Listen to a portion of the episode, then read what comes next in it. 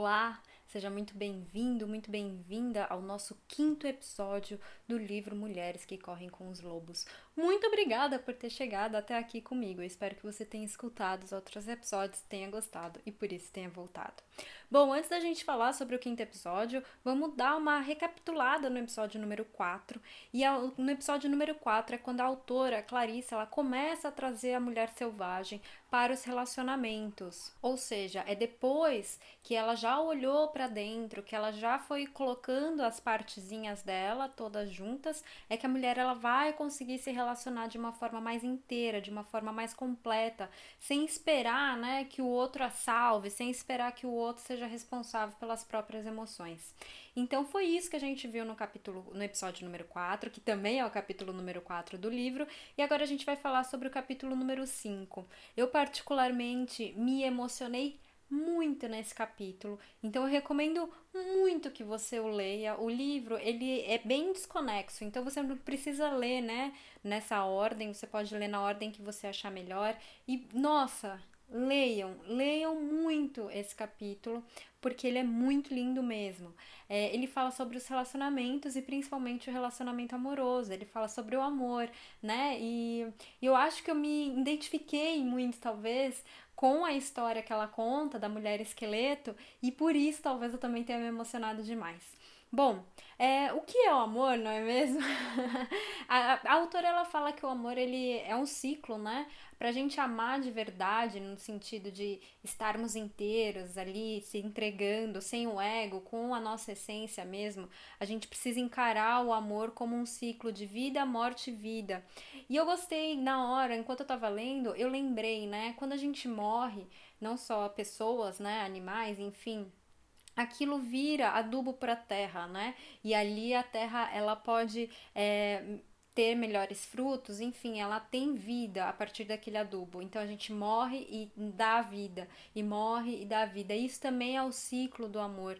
A gente acha que o amor contado como Disney e novela, em filme, enfim, que vai ser tudo lindo, que vai ser tudo maravilhoso e que o príncipe vai vir e tal, e o príncipe nunca chega, não chega do jeito que a gente imagina, né? Perfeito, com os dentes brilhando assim em cima do cavalo branco.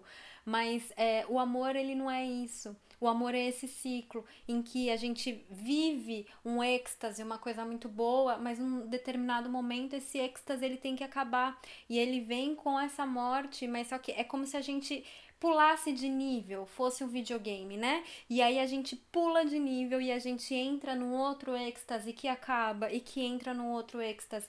E é isso que vai se tornando um relacionamento duradouro é a partir dessa vida, morte, vida e morte.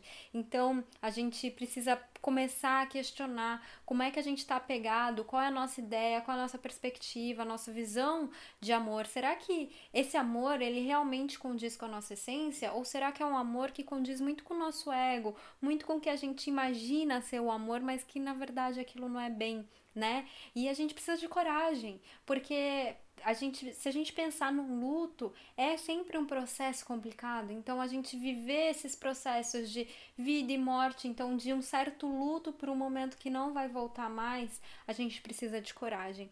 Mas é, é com essa coragem que a gente vai poder viver é, um relacionamento que realmente envolva duas essências e não dois egos.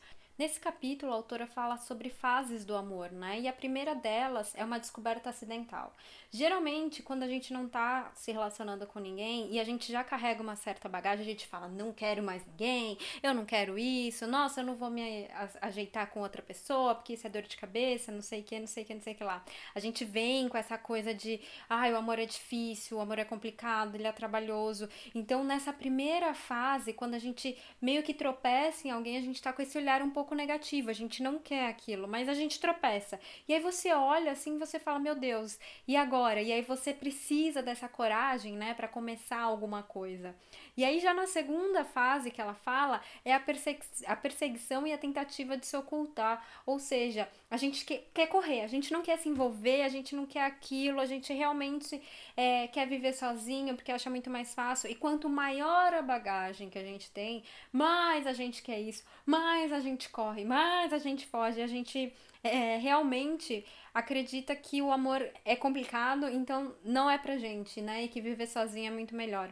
E aí até que chega num momento em que você já tá ali, né? A pessoa tá ali com você há um tempo e você se vê é, meio embaraçada, meio entrelada com aquela pessoa e com aquela situação, e você olha para ela e você fala: "Nossa, mas eu gosto dessa pessoa, ela tem alguma coisa, eu não sei explicar, mas ela tem alguma coisa que me faz querer estar com ela".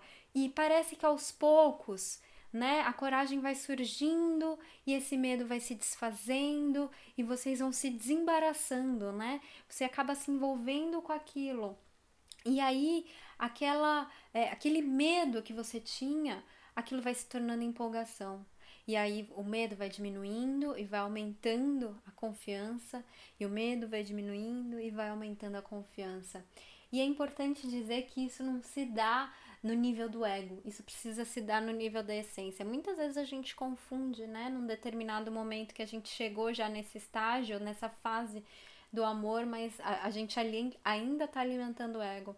Então a gente é uma entrega muito grande. E, mais uma vez, para que essa entrega aconteça, a gente precisa ter feito todos os outros passos, né? Que vem no episódio 1, 2, 3 e 4, para a gente estar tá ali inteira. Mesmo que a gente não esteja inteira por dentro, mas que a gente esteja no caminho, né? De pegando os nossos ossos, de entendendo quem a gente é. E para depois a gente permitir esse desembaraço, esse envolvimento, essa confiança de estar ali, de, de tentar se entregar para outra pessoa. Já no quarto, na quarta fase, aí vem a entrega, né? Ela chama a quarta fase do sono da confiança. É ali que você acredita, é ali que você se abre, é, você acha que a pessoa não vai te magoar, então você fala: não, eu posso estar tá aqui, eu posso confiar e isso vai ser diferente. Enfim, você coloca uma energia de confiança e de entrega nessa fase. A próxima fase, a quinta fase, ela chama doação da lágrima. Você divide as dificuldades, você é, se sente vulnerável, você se permite essa vulnerabilidade. É importante dizer que a gente tem muito medo, né, de ser vulnerável, principalmente no relacionamento amoroso, por quê? Porque a gente tem medo que o outro use esse ponto fraco como algum tipo de estratégia e que essa pessoa acabe usando esse ponto fraco é, para magoar a gente em algum determinado momento. Então, se entregar e se vulnerabilizar dessa maneira precisa de muita confiança, né? E por isso que a gente tem o, o quarto a quarta fase. A gente só chega nessa quinta depois da confiança. E Caso você se interesse pelo tema da vulnerabilidade, leia o livro da Brené Brown, veja também o TED que ela tem, que ela fala sobre vulnerabilidade, é um dos TEDs mais vistos de toda a história do TED.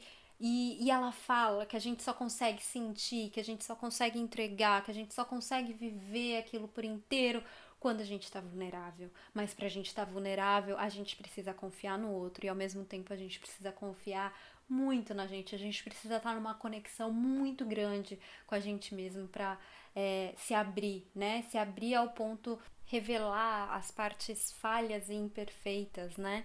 Então é, é muito bonita essa parte da da vulnerabilidade e é preciso coragem, mais uma vez, tá?